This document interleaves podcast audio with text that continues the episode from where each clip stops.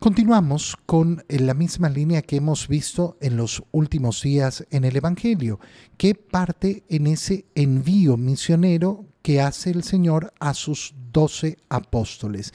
Elige a los doce y los envía a predicar, a anunciar por el camino que ya se acerca el reino de los cielos. Los envía con potestad, con poder.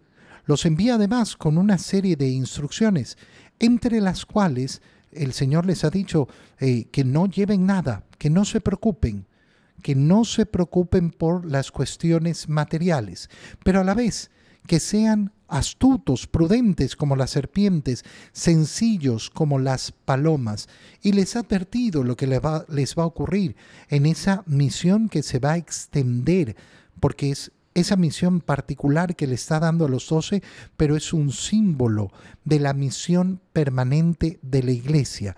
Y ahora el continuar, ¿qué les dice? El discípulo no es más que el maestro. ¿Por qué les está diciendo esto? Si al dueño de la casa, al señor de la casa le han llamado Satanás, ¿qué no dirán de ustedes? ¿Cuántas calumnias, cuántas infamias les dirán? No se preocupen no se preocupen por eso. ¿Y por qué no nos vamos a preocupar? Y lo explica Jesús. No teman a los hombres. ¿Por qué? Porque no hay nada oculto que no llegue a descubrirse.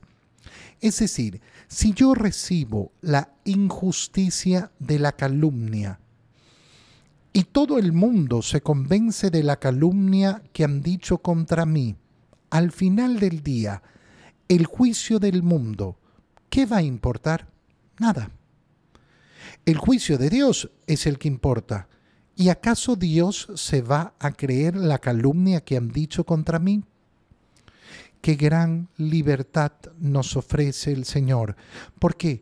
Porque yo veo tantos corazones atrapados, atrapados siempre por el qué dirán, qué pensarán, pero es que qué van a decir mis amigos, mis amigas, qué va a pensar la gente, qué va a decir no sé quién qué prisión más tortuosa, qué prisión más amarga es esa. Estar pendiente del juicio del mundo cuando el juicio del mundo importa nada. Si recibo injusticia, si la gente habla mal de mí, si eh, eh, me inventan cuentos, a Dios no lo van a cuentear. Dios no va a creer en los cuentos de la gente y su juicio es el único que importa. No habrá nada oculto que no llegue a descubrirse. Por tanto, toda mentira, toda calumnia que yo diga también en contra de los demás, nunca quedará en oculto. Nunca quedará en oculto. Ante el Señor siempre brilla solo y nada más que la verdad. No hay nada secreto que no llegue a saberse.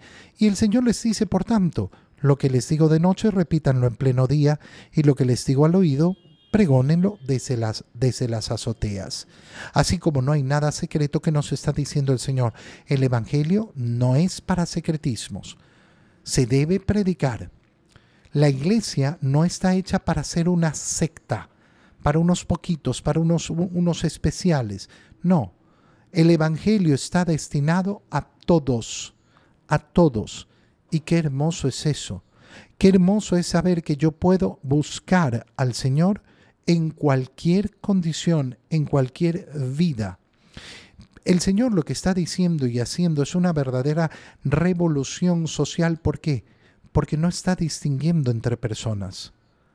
No está distinguiendo entre personas. ¿Quiénes son los destinatarios del Evangelio? Todos. ¿A quién le ha hablado más el Señor? Ay, no, a, este grupo. No, el Señor ha hablado para todos. Y eso me debe llevar a, reflexionar efectivamente en cualquier convicción que yo tenga de creerme superior a los demás, más importante que los demás. No tengan miedo dice de nuevo el Señor, a los que matan el cuerpo. Pero Señor, nos estás mandando como, eh, eh, como ovejas en medio de lobos. Nos estás diciendo que nos van a hacer de todo y que incluso nos van a matar. Sí, y eso es lo máximo que podrán hacer, matarlos. No teman eso. ¿Por qué no vamos a temer la muerte? Teman al que puede arrojarlos al lugar del castigo con alma y cuerpo. Teman el infierno. Eso es lo que nos está diciendo el Señor. Teman el infierno, el santo temor de Dios. El juicio del mundo, nada. El juicio de Dios es el que me importa. Y Dios, Dios es el que va a decidir si yo voy al cielo, si yo voy al infierno. Por tanto, el único juicio que tengo que temer es ese. Y lo que tengo que temer es, no quiero la condenación. No quiero la condenación. No es verdad que se venden dos pajarillos por una moneda y sin embargo ni uno solo cae por tierra sin que Dios lo permita. En cuanto a ustedes, todos los cabellos de su cabeza están contados. No tengan miedo. Mira cuántas veces lo repite el Señor. No tengan miedo, ustedes valen más que todos los pájaros del mundo. ¿Qué nos está diciendo el Señor? Algo tan sencillo. ¿Cuándo te vas a morir? En el momento en que Dios quiera. Nos ha llamado a ser astutos, no a ser tontos, no a ser imprudentes, pero sí a vivir una vida sin miedo. Es que me van a matar, es que me voy a morir, es que te vas a morir. Eso, eso no, no está en duda, nunca ha estado en dudas. Nunca ha sido una posibilidad el no morirte. ¿Cuándo voy a morir? En el momento en que Dios quiera. Voy a cuidar mi vida, voy a proteger mi vida. Sí, por supuesto. Pero no voy a estar con temor. ¿Por qué? Porque yo sé que al final del día me muero cuando Dios quiera, ni un segundo antes. Y mira cómo termina esta parte del Evangelio que es preciosa. A quien me reconozca delante de los hombres, yo también lo voy a reconocer delante de mi Padre que está en los cielos. ¿Qué nos está diciendo? Si no tienen miedo, si no tienen vergüenza, si no se dejan llevar por el qué dirá del mundo, si verdaderamente dan testimonio de mí, entonces yo también le diré a mi Padre, ese es mi discípulo, ese es discípulo mío, ese ha seguido mi camino. Pero si en cambio ustedes tienen miedo y por eso se quedan callados y por eso no proclaman el Evangelio, entonces yo también los voy a negar delante del Padre que está en los cielos.